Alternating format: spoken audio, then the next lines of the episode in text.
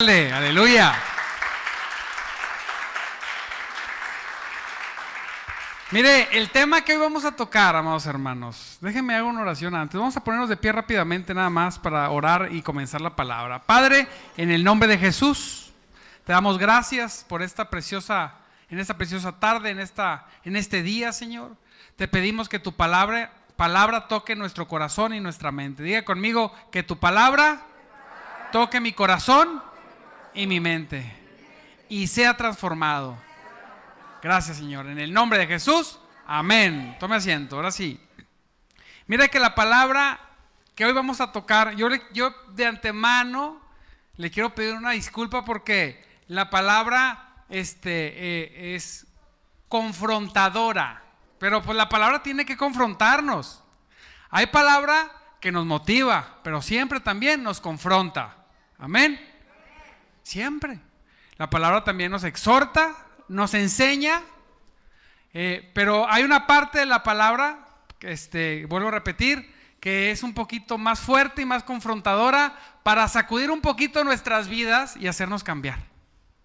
¿Sí? Cuando vemos nuestra vida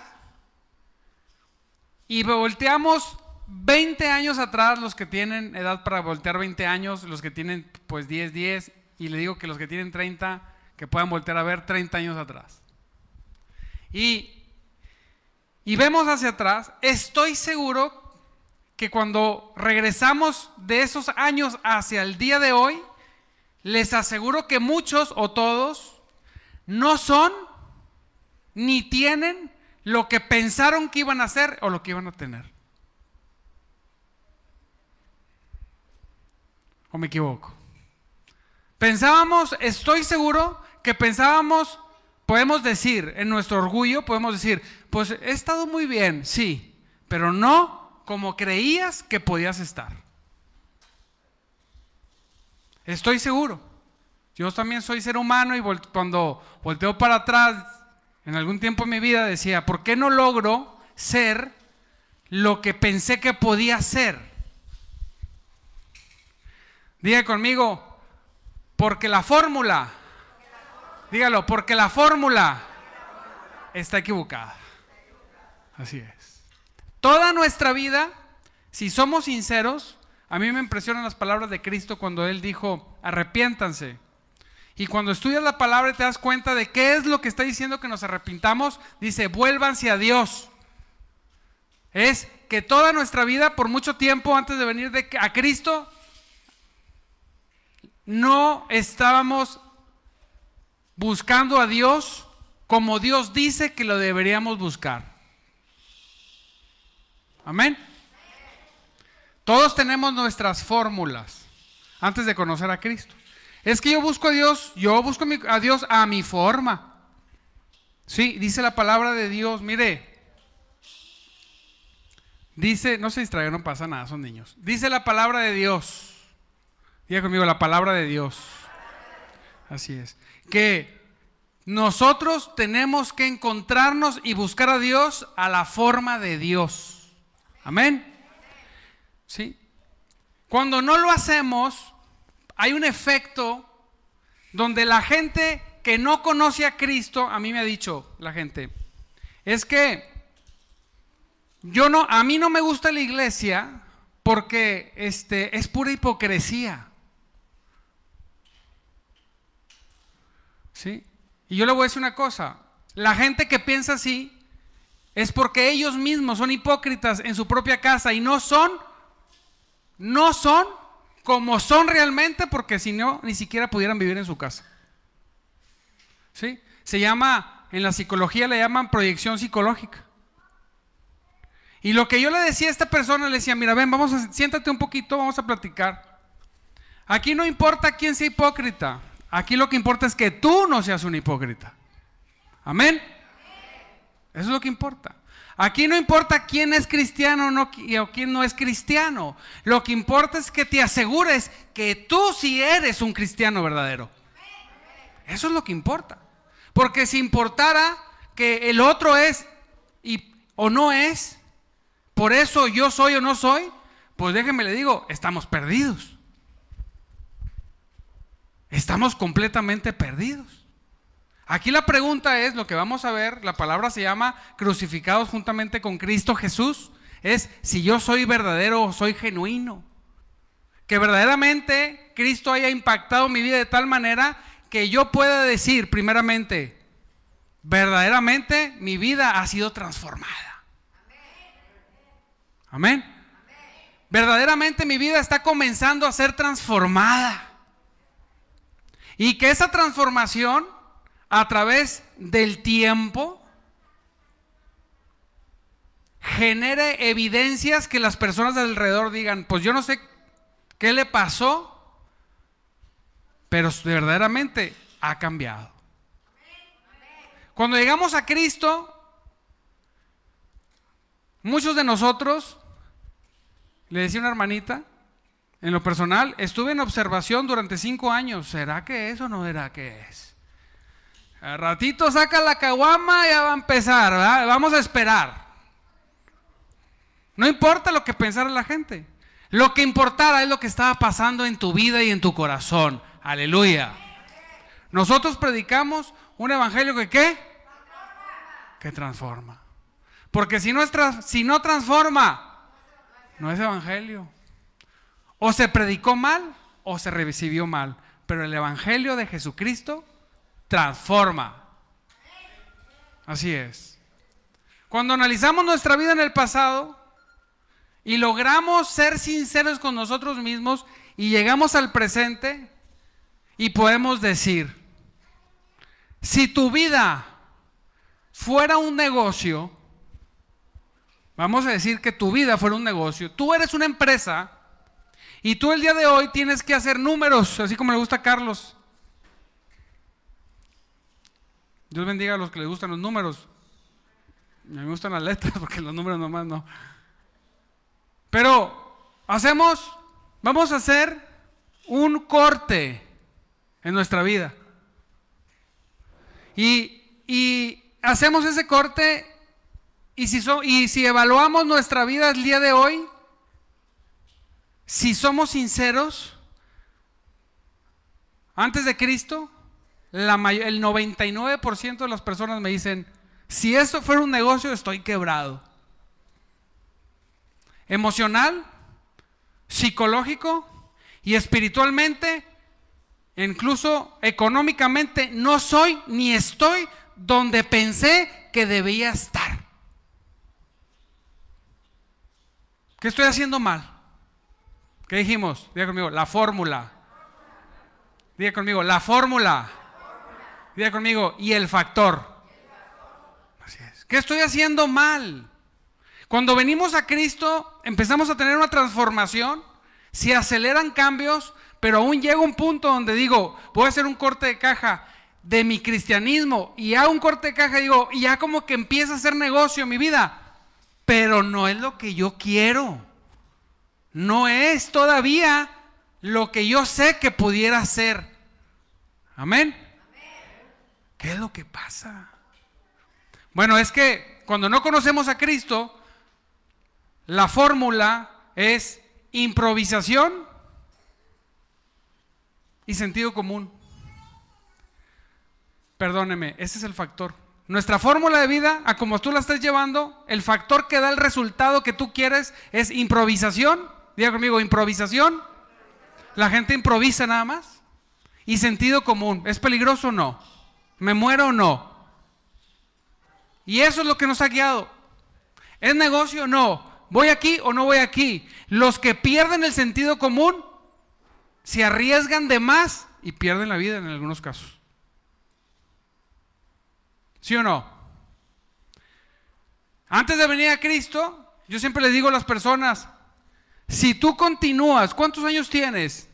Hablaba con una persona y era un, era un pequeño, una persona bien joven que tenía 40 años, bien, bien joven.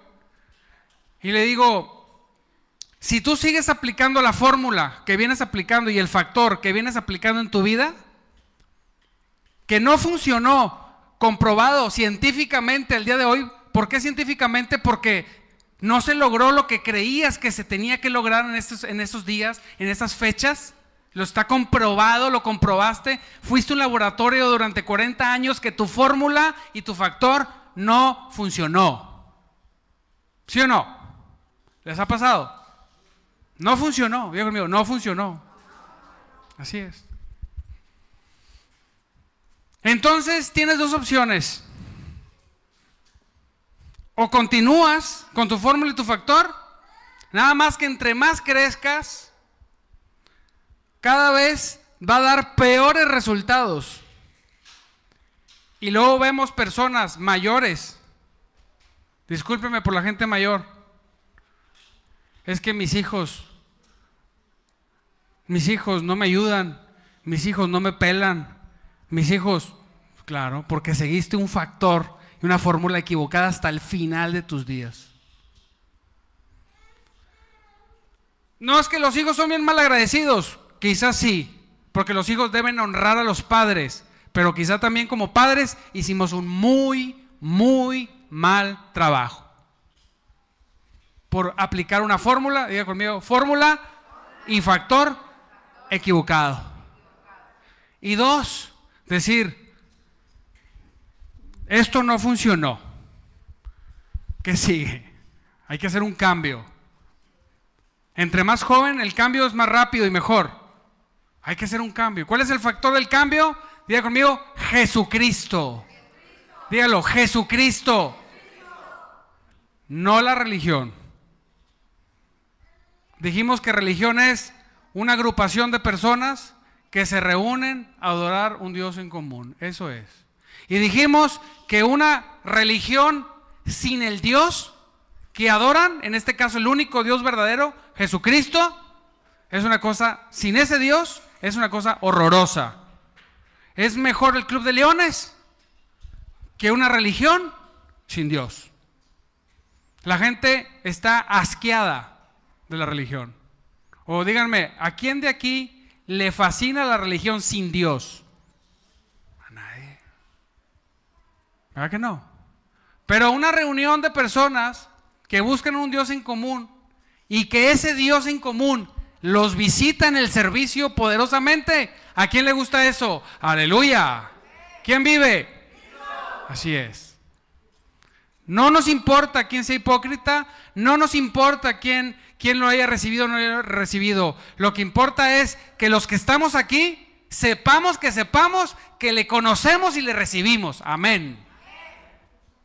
Eso es lo que importa. Y luego, bueno, ¿qué tiene que hacer el inconverso? Ya sabemos. Me buscan, les digo, mira, yo no soy psicólogo, pero si quieres que te dé un consejo de psicología, pues te voy a cobrar, que los psicólogos cobran. yo soy pastor. Y mis consejos no cobro. La gente que está aquí les he dedicado horas de mi tiempo y yo no cobro. Si diezmas y ofrendas, ese es tu cuento. Tú puedes hacerlo o no hacerlo. Yo te voy a decir una cosa, esta iglesia va a seguir caminando y va a seguir creciendo. Aleluya. ¿Sí? ¿Por qué? Pues porque Dios es bueno y es poderoso. Amén. Decía un amigo, te agarraste el hobby más caro. no es un hobby. Le dije, es mi vida. Diga conmigo, es mi vida. Así es. Y el consejo para el inconverso es el mismo de hace dos mil años. ¿Lo que hiciste estuvo bien? No. Aquí Luis me, echaba carro, Luis, porque ya sabía lo que le iba a decir cada vez que me iba a preguntar, ¿verdad, Luis? ¿Ya para qué le digo? Ya sé qué me va a decir. Pues ¿para qué le digo algo diferente? ¿Estuvo bien o estuvo mal lo que hiciste? Pues estuvo mal. Pídele perdón a Dios. Diga conmigo, pídele perdón a Dios. ¿De qué? De que no lo consideraste en toda tu vida nunca. De que siempre te importó tres kilos de pepino y dos, tres, cuatro bolsas de cacahuates, lo que Dios opinara, lo que Dios dijera. Pero hablamos el domingo pasado que si, que si Cristo resucitó, y entonces todo lo que dice la Biblia es verdad. Y dimos evidencias de que Cristo resucitó. Aleluya. Apláudele a Cristo. Si Él resucitó, Entonces pídele perdón porque nunca lo has considerado, nunca te ha interesado, nunca te ha importado. ¿Y sabes cuál es la buena noticia? Que Él no está acusándote y diciéndote, te vas a ir al infierno. Dice Juan 3:17 que el Padre lo envió a perdonarte. Amén. Dice la palabra de Dios, vengan a mí los que están trabajados y cargados y yo los haré descansar. ¿Sabe qué es la cosa más preciosa que existe en un servidor de Cristo? Poder impactar la vida de una familia, de una persona, hablarle de Cristo, que se transformen, que se reciban al Señor y verlos crecer en el Señor. Decir, pude influenciar en la vida de este y de este y de este para transformar su vida temporal y toda su eternidad. Aleluya. Apláudale si le va a aplaudir a Cristo. Pero viene la vida de los creyentes, diga conmigo, los creyentes. Ahora en la iglesia podemos ver la diferencia entre los creyentes. ¿Y en qué está Gálatas 2.20?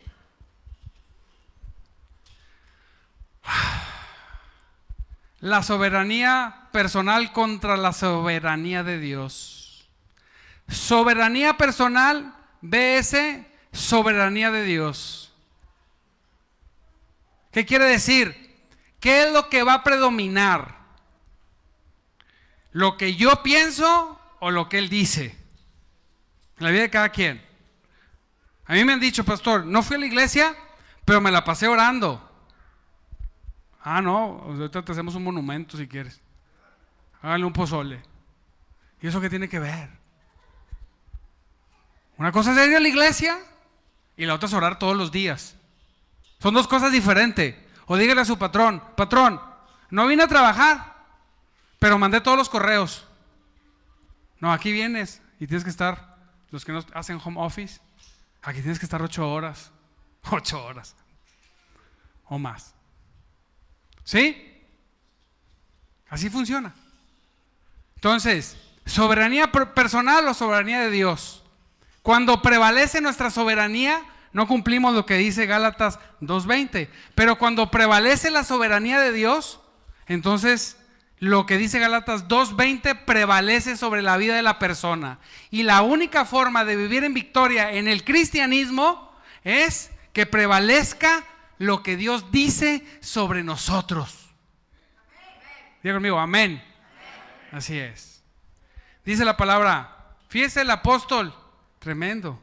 Dice, mi antiguo yo ha sido crucificado con Cristo. La Biblia, la palabra de Dios, voy a hablar del Nuevo Testamento, precisamente de todo, pero quiero referirme al, Nuevo Testamento, trae dos clases de verdad. Lo que Dios hizo por nosotros, que le llaman las verdades de la sustitución, eso es todo lo que Él hizo por ti. Aleluya, me salvó, me redimió, me bendijo, Él está conmigo. Y bailamos y brincamos, gloria a Cristo, me dio el Espíritu Santo, me selló, me dio las arras de, las arras de la promesa. Oh, no, no, Dios, todo lo que Dios ha hecho por mí, yo no era nada y Él me rescató. Aleluya. Diga conmigo, aleluya. aleluya. Gloria a Dios por eso, porque importa lo que Él hizo por nosotros. Pero está la otra verdad que le llaman de la identificación, donde las verdades principales de Cristo, de lo que hizo por nosotros, impactan tanto nuestra vida que la transforman. Amén. Y nosotros comenzamos a hacer lo que no éramos. Si no me gustaba ir a la iglesia, decía, decía un conocido por ahí, me sorprendí cuatro servicios seguidos en la iglesia cuando odiaba la iglesia. ¿Cómo era posible que pasara eso? Porque las verdades de lo que Él hizo Dios por ti impactaron tanto tu corazón que te identificaste tanto que empezaste a vivir y a obrar en Cristo Jesús. Eso es, eso es lo que quiere Cristo con tu vida. Con tu vida, con tu vida y con tu vida impactarla. Diga conmigo, impactarla. Diga conmigo, cambiarla. Diga conmigo, transformarla. Así es. Eso es lo que quiere. Si no hay una transformación, no hay cambio. Escuché una frase de alguien del mundo que me, me gustó, que decía, no importa el sueño. No estoy de acuerdo con todo lo que dijo, pero hay algo que dijo. Dijo, no importa el sueño que tú tengas. Lo que importa en lo que es en lo que te tienes que transformar para lograr ese sueño. ¿Qué quiere decir esto? Una persona dice, quiero ser fisiculturista. Eh, muy bien, voy a ir una vez al gimnasio, una hora al mes. Voy a tomar muchos licuados. ¿Qué pasaría, entrenadora? ¿Por qué no? ¿Está yendo una vez al mes? ¿No va? No, quiero ser fisiculturista, quiero tener, ser el fitness de los fitness. Ah, sí, fitness se dice. Perdóname el, el rancho. Este, entonces, pues tienes que entrenar. Dos hasta tres horas diarias. Tienes que regular tu comidita sí o sí. Y entonces poco a poco vas a ir cambiando y después de un tiempo, digan conmigo, después de un tiempo, llegarás al concurso de los fitness y aunque lo pierdas, serás otra persona. ¿Sí o no? Entonces, no importó que ganaras, aunque importa ganar. Pero lo más importante es que la persona se transformó. Amén. Y eso pasa en las cosas de Dios. No importa hasta dónde llegues en tu ministerio.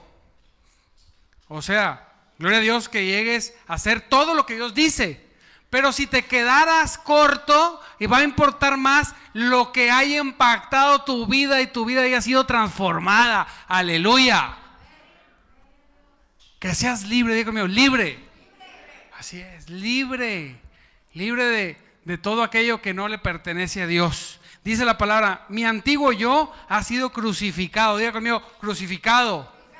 Con Cristo. Ese es lo que necesitamos. Ser crucificados con Cristo. Para poder resucitar con Cristo. Cuando decimos, no tengo tiempo, pastor, lo primero que viene a mi mente, siempre ya sépalo de una vez, se lo voy a descubrir. Lo primero que viene a mi mente es, no está crucificado con Cristo. No tiene tiempo. No te estoy pidiendo que tengas tiempo para ir a, jugar fútbol, no, porque para eso sí tendrían tiempo algunos. Te estoy diciendo, estás diciendo que no tienes tiempo para aquel que es el único que puede hacer que tu vida sea una vida llena de bendición. Aleluya. No tengo tiempo. Y luego acá, ay, Dios no me bendice. No tienes tiempo. ¿Está bien? No tienes tiempo. Y Dios es tan sencillo lo que nos pide. Pasa tiempo conmigo. Pasa tiempo en mis cosas. Decía la historia de Namán. Le dicen, Namán era una persona, era un guerrero, que, se, que, era muy buen guerrero, pero tenía lepra, nada más, la cosilla ahí. Tenía lepra. Y fue a buscar a que lo sanara. Y el profeta que lo sana le dice, vete, métete al río siete veces, sumérgete y cuando salgas serás sano. Y el hombre se ofende porque el profeta no se le ni a recibirlo. Le mandó el mensaje con, un ayudante, con un ahí uno servidor de último calibre. Entonces se enojó, dijo, ¿cómo es posible? Yo pensaba que iba a venir, iba a agarrarme, iba a orar y la lepra se me iba a quitar. Ah, pero no sabe que las cosas no son como tú dices, sino son como dice el Señor. Amén.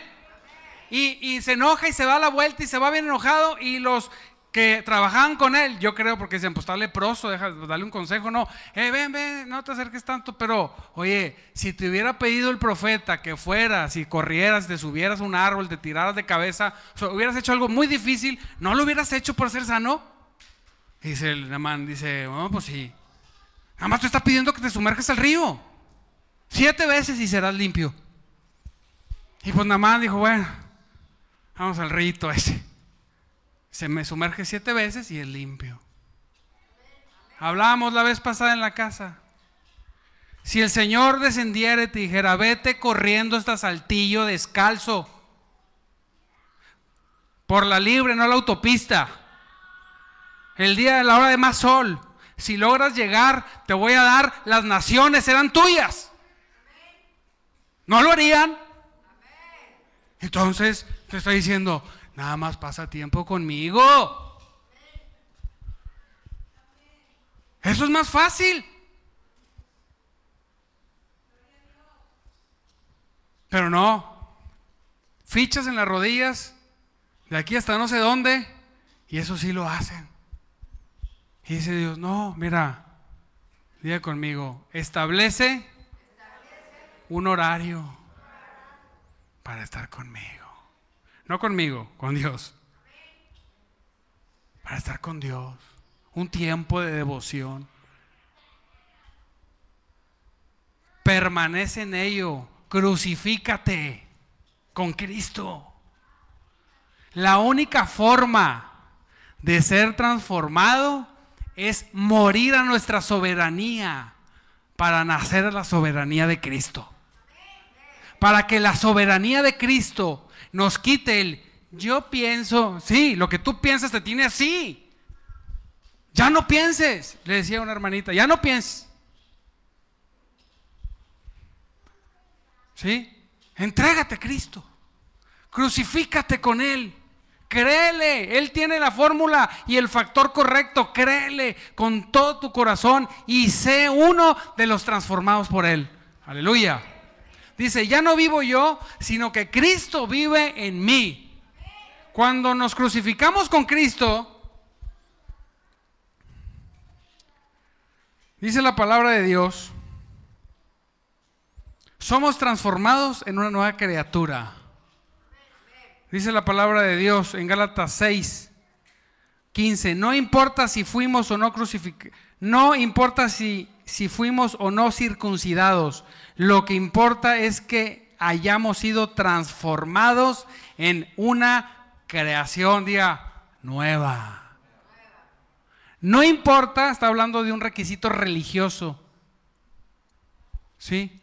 No importa si vas a centro de vida o donde tú quieras, lo que importa es que seas transformado mediante la resurrección perdóneme, mediante la crucifixión. Próximo domingo vamos a hablar de resucitados con Cristo. Eso nos va a gustar más. Porque a nadie le gusta rendirse y morir a sí mismo. Pero ahí está la vida, iglesia. Ahí están los ríos de agua viva, ahí está la transformación, ahí están los matrimonios estables, ahí está el trabajo, ahí está la bendición en el trabajo, en la familia, en la casa, en todo lugar. Ahí cuando nos crucificamos con Cristo, cuando la semilla cae en tierra y muere, da mucho, mucho fruto. Aleluya. Apláudale a Cristo si le va a aplaudir. ¿Quién vive? A su nombre. Aleluya, así es.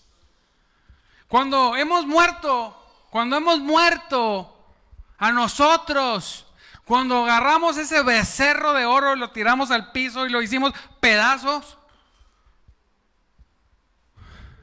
es cuando comenzamos a ser bendecidos. Esa es la tarea que tenemos tan grande. En el libro de, de, José, de, de Josué, al final, los confronta y les dice al pueblo, hey, tienen que decidir a qué Dios van a servir, ¿eh? Decídanlo hoy. Y aquí en el cristianismo sería o el mundo o Cristo. Dice, les dice el hombre de Dios, Yo no sé qué deciden ustedes, pero yo ya decidí. Yo y mi casa serviremos a Jehová. Diga conmigo, yo y mi casa. Así, yo y los míos vamos a servir a Cristo. Así es, sí o sí. No importa que lo hagan ustedes, les dijo José. Pero tienen que decidir. ¿Y sabes qué dijeron todos? Nosotros también serviremos a Jehová. Ah, ¿sí van a servirlo? ¿Sí? Si, si hoy te preguntara este Josué te dijera, ¿ustedes van a servir a Cristo? ¿No? ¿Ustedes van a servir a Cristo? Fíjate lo que les dijo. Entonces, saquen todos los dioses falsos que tienen ahí y desháganse de ellos. Fíjate,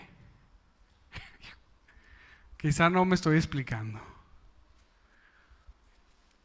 El pueblo tenía sus dioses falsos, como hoy tenemos el trabajo, tenemos la, eh, no sé, una persona, el deporte y entre mil cosas más, más que a Dios. Ellos tenían idolatría. Por eso los pone y dice, escojan, porque estaban divididos en su mente. Y cuando ellos dijeron, sí lo vamos a servir, dijo, ok, esta piedra va a ser testigo, ¿eh? Y ustedes van a ser testigos de sí mismos, ¿eh? Sí. Bueno, saquen todos esos dioses falsos que tienen y tírenlos. Ay, ¿qué? ¿Cuáles dioses? Los que tienen.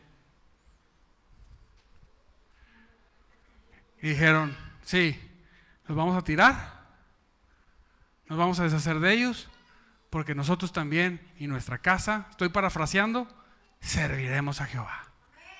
Amén.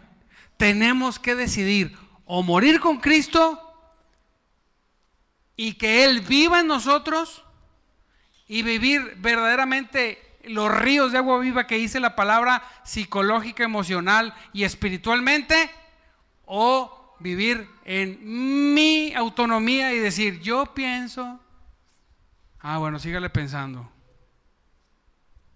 Échale ganas, pero nada más te voy a decir, todo lo que han llorado tus ojos de dolor ha sido porque yo pienso,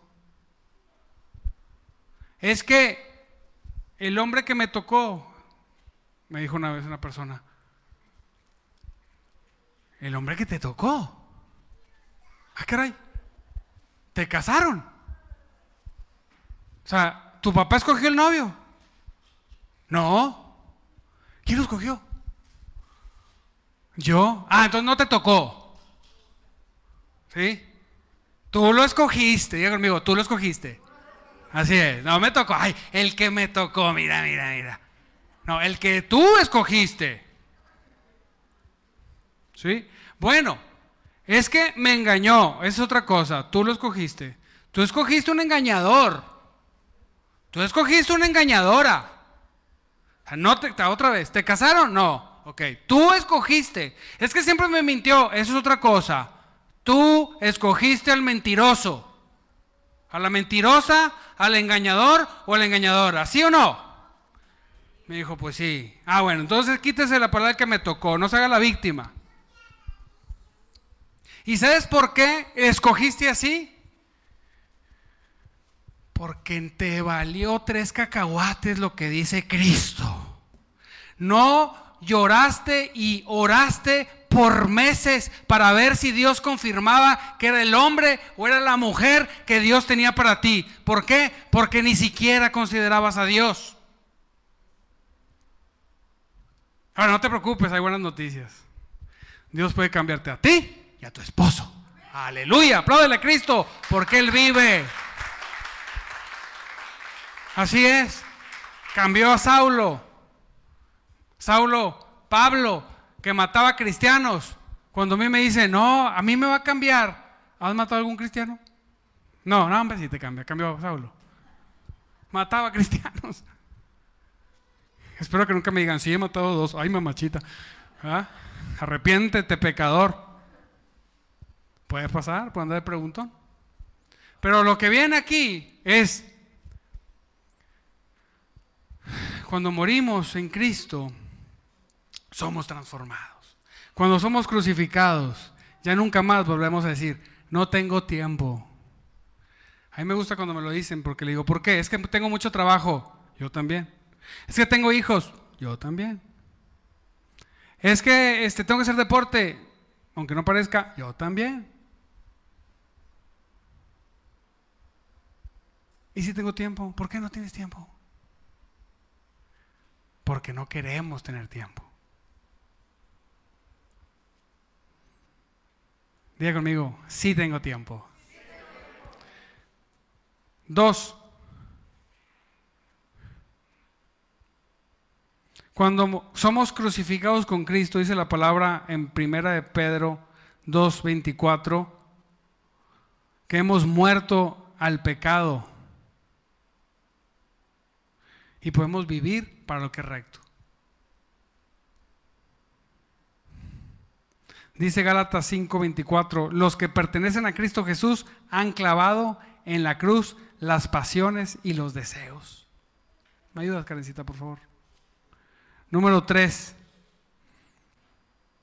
Cuando hemos sido crucificados con Cristo, el pecado pierde poder sobre nosotros. Dice Romanos 6 del 1 al 9.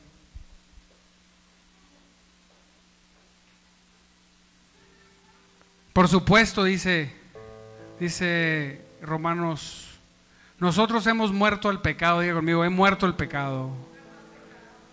Entonces, ¿cómo es posible que sigamos viviendo en el pecado, en pecado? ¿O acaso olvidaron que cuando fuimos unidos a Cristo en el bautismo, nos unimos en Él en su muerte? Pues hemos muerto y fuimos sepultados con Cristo, aleluya, mediante el bautismo. Y tal como Cristo fue levantado de los muertos por el poder glorioso del Padre, ahora nosotros también podemos vivir una nueva vida. Diga conmigo, yo tengo una nueva vida. Y no es igual que la vieja. Tenemos la oportunidad, tienen la oportunidad, tengo la oportunidad de estar viviendo una nueva vida. A veces decimos, si volvieran a ser, no te preocupes, ríndete, entrégate a Cristo y vas a volver a nacer. Dice, dado que fuimos unidos a Él en su muerte, también seremos resucitados con Él. Pues cuando morimos con Cristo, fuimos liberados del poder del pecado. Diga conmigo, soy libre. Y dado que morimos con Cristo, sabemos que también vivimos con Él. Viviremos con Él. Hay un verso que, ¿dónde lo puse?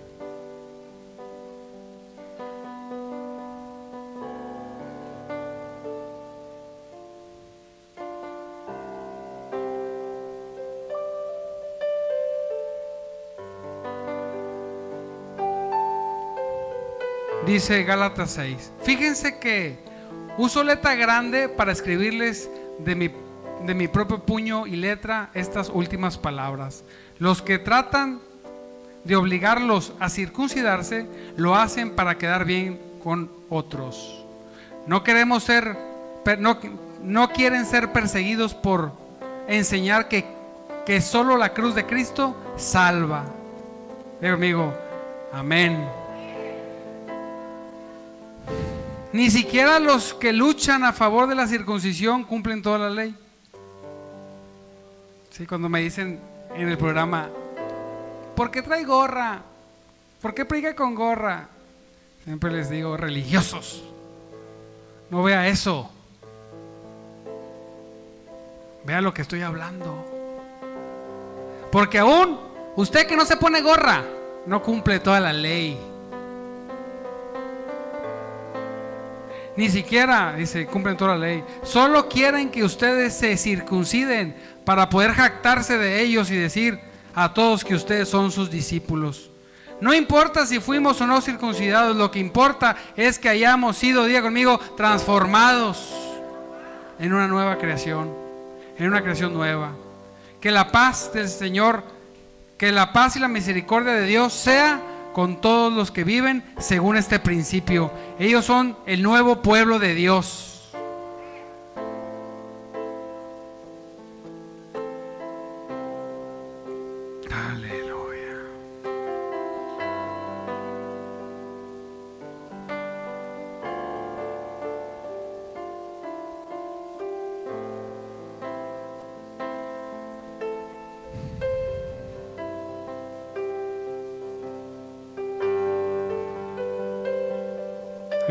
Pero no la puse.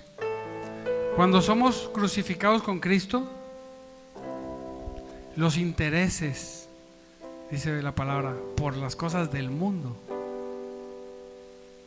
todos los intereses han muerto para mí. Ya no me interesa el mundo, me interesa Cristo. Me interesa lo que está haciendo conmigo, lo que está haciendo en mi casa, lo que está haciendo en mi familia, lo que está haciendo en mis hermanos. Todo lo demás se quedará aquí. Y le decía un amigo que tiene muchos recursos y se lo va a gastar la persona que más odias en Las Vegas apostándolo. Tú síguelo guardando para que él siga se divierta cuando tú te mueras si quieres. Pero ¿sabes qué? Lo único que te vas a llevar es tu relación con Cristo la que tengas hoy.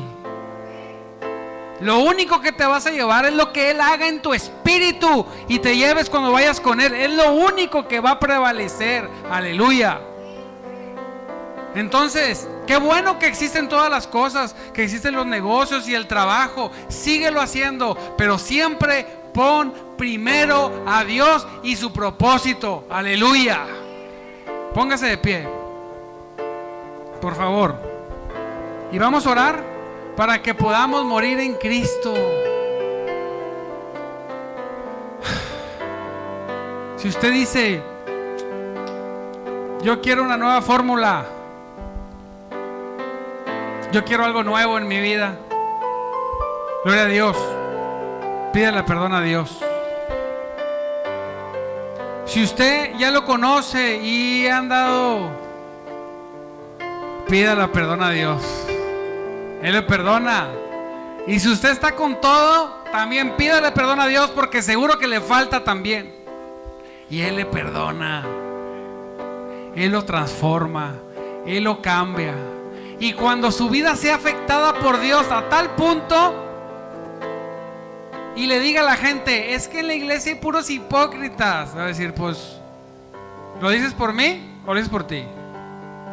Porque yo sé que sé que no lo soy, que yo tengo a Cristo en mi corazón y que he sido transformado. Yo sé que sé que todos los días muero, como dijo Pablo, todos los días voy a esa cruz y me crucifico con Cristo. Para que la vida abundante de Cristo esté en mí, en los míos y a los alrededores. Aleluya. ¿Quién dice amén? Entonces yo le voy a pedir que levante sus manos al cielo. No es un requisito, pero si quiere, levante las manos. Y vamos a orar en esta dirección. Señor, ayúdame. Esta es la dirección. Ayúdame a ser crucificado contigo. Ya no quiero vivir mi vida, quiero vivir la tuya.